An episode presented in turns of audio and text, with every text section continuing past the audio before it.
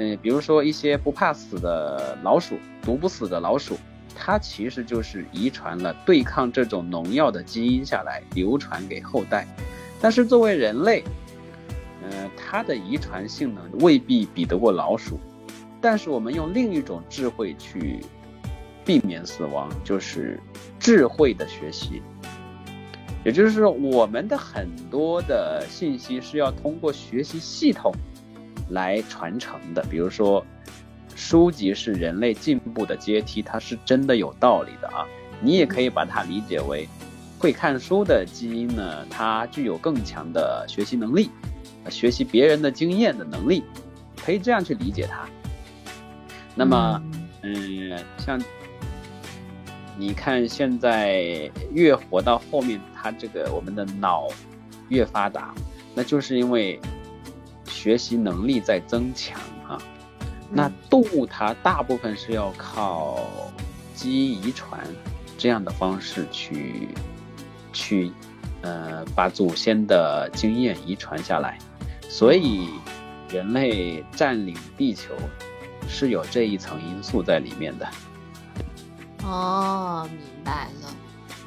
对，就是人们在不断的学习当中，其实他是能够收取很多先辈们或者是以前很多很多的知识的，然后他通过知识，然后再去不断的探索和学习。嗯，那他们这个动物呢，它是直接靠这个遗传的，哎，它的祖辈或者是说他的。哎，父母里头给了他什么，然后他就可能会记住那些啊，比如说那些观点、观念啊什么的。对，比如说有一些动物，它也未必是完全靠基因遗传。比如说，呃，灵长，比如说灵长类动物，比如说大猩猩吧，它其实具有一定的人类智慧的，它的智慧大约等于我们十约十岁小孩以下的智慧，大概三四岁以上的智慧吧。嗯。所以他们呢是能够学习一些知识的，比如说在屋顶的中央哈放一串香蕉，屋子的旁边放有很多很多的箱子，那么，呃，猩猩呢前面会用跳的办法去取香蕉，后来发现取不到，他就把这个箱子呢一层一层的往上堆，哎，终于够着了香蕉。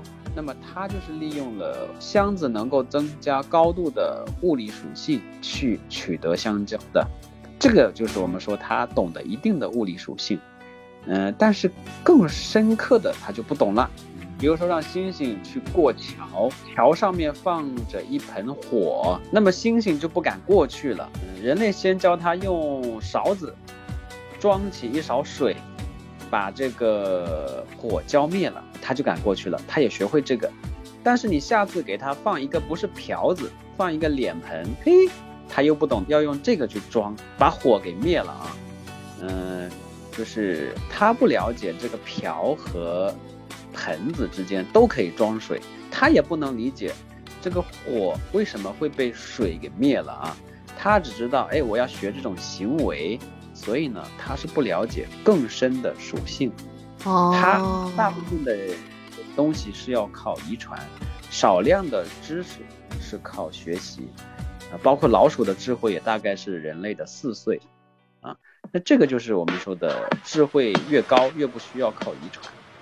嗯，明白了，明白了，今天这个讲的都特别精彩。哎，好了，没有没有，主持人越来越进步了。没有没有没有没有，是你讲的好，我这现在也就能够明白了。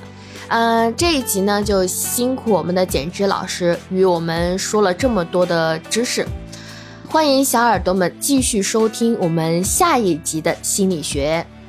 友情提示一下哦，大家可以反复收听我们的节目，因为这些知识啊都很专业。好啦。那小耳朵们要和大家说再见喽，拜拜，拜拜，拜拜。叮咚，本期的心理学解读要和大家说再见啦！新闻之声，感谢您的收听，下集会更加精彩哦。